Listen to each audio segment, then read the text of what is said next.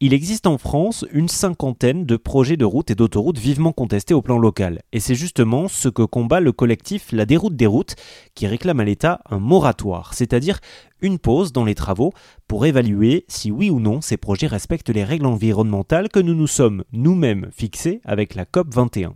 Et Nora, du collectif, nous explique par ailleurs qu'il existe une vraie alternative et qu'il ne s'agit pas d'une opposition de principe. Alors tout à fait, nous par exemple, enfin moi je fais partie du collectif non à la 133 à 134 qui s'oppose donc à, ce projet d'autoroute qui est, aussi appelé contournement est de Rouen, euh, mais que nous on nomme plutôt grand contournement ouest de Paris, puisqu'en fait c'est un des maillons manquants euh, de l'axe Calais-Bayonne euh, qui permet en fait, ou Rotterdam-Lisbonne, qui permet de faire circuler des marchandises sur des poids lourds du nord au sud de l'Europe.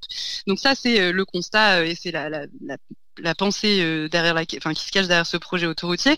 Il y a différentes alternatives qui existent à ça, notamment euh, la question du ferroutage. En fait, on pourrait tout à fait euh, mettre les marchandises sur des lignes de train. C'est déjà ce qui se passe à l'est de l'Europe.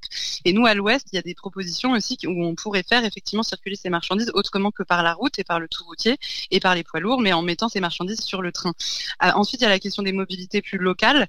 À Rouen, on a un, territoire qui est effectivement assez saturé en voiture, mais tout simplement parce que les gens euh, utilisent beaucoup leur voiture parce qu'ils ont à leur disposition peu d'alternatives. Sur la métropole de Rouen, la dernière étude d'impact sur les, déplacements des gens, c'était 1 200 000 déplacements quotidiens en voiture individuelle, sachant qu'on est 550 000 habitants, donc c'est énorme, euh, et que la, la, 75% de ces trajets sont des trajets de moins de 4 km. Donc ça, en fait, pour résoudre cette question-là de l'engorgement de, la route, parce que les gens prennent leur voiture pour se déplacer sur des petites distances, euh, il y a toute la question évidemment du développement des transports en commun, et notamment encore une fois la question du train.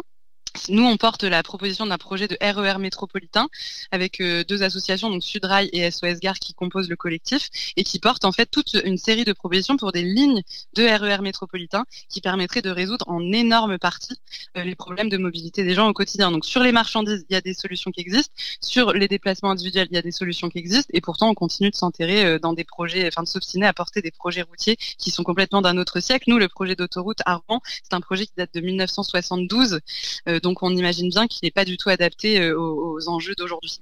Oui, c'est ça. C'est-à-dire que souvent, c'est des projets qui, bon, à la rigueur, à l'époque, auraient pu se faire puisque c'était dans l'air du temps et que, bon, ben, ça aurait peut-être permis de désengorger les villes, mais aujourd'hui, n'ont plus vraiment de sens ben, vis-à-vis de la situation climatique actuelle et aussi des alternatives possibles. Oui, tout à fait. Alors déjà sur la question de l'engorgement, euh, en fait, ce qu'on sait aussi, c'est que depuis les années 60, hein, on sait que à chaque route qu'on construit, il y a plus de trafic. Ça s'appelle le phénomène de trafic induit. C'est assez bien documenté. Euh, à Houston, par exemple, pour prendre un exemple plus international, ils ont construit 46 axes autoroutiers autour de la ville. Évidemment, ça n'a jamais permis de désengorger. On sait que plus on construit de routes, plus en fait les gens s'éloignent et donc plus ça crée euh, de, déplacements. Donc c'est déjà cet argument du désengorgement, il est assez faux. Au contraire, c'est pour faire circuler plus de voitures et plus de camions qu'on construit des routes. Mais ensuite, euh, nous on prend. Enfin, récemment j'ai entendu le président Pompidou, donc voilà, qui c'est pas, ça date pas d'hier, qui dans une allocution, donc quand il était président, disait que la voiture permet d'émanciper l'individu du collectif, permet à l'individu de se construire, de se trouver une place dans la société. Enfin bon voilà, un discours aussi très culturel, euh, très, enfin voilà, culturellement marqué sur la, question de la voiture et de qui serait un, facteur de liberté. Euh, et Elisabeth Borne a repris presque mot pour mot ces, ces éléments-là dans son dans une allocution qu'elle a faite en février.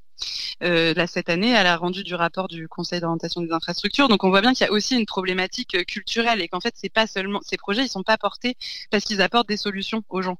Ils sont portés parce qu'ils ils, matérialisent une idéologie politique. Pour plus d'informations sur le collectif La Déroute des routes, ça se passe sur rzn.fr.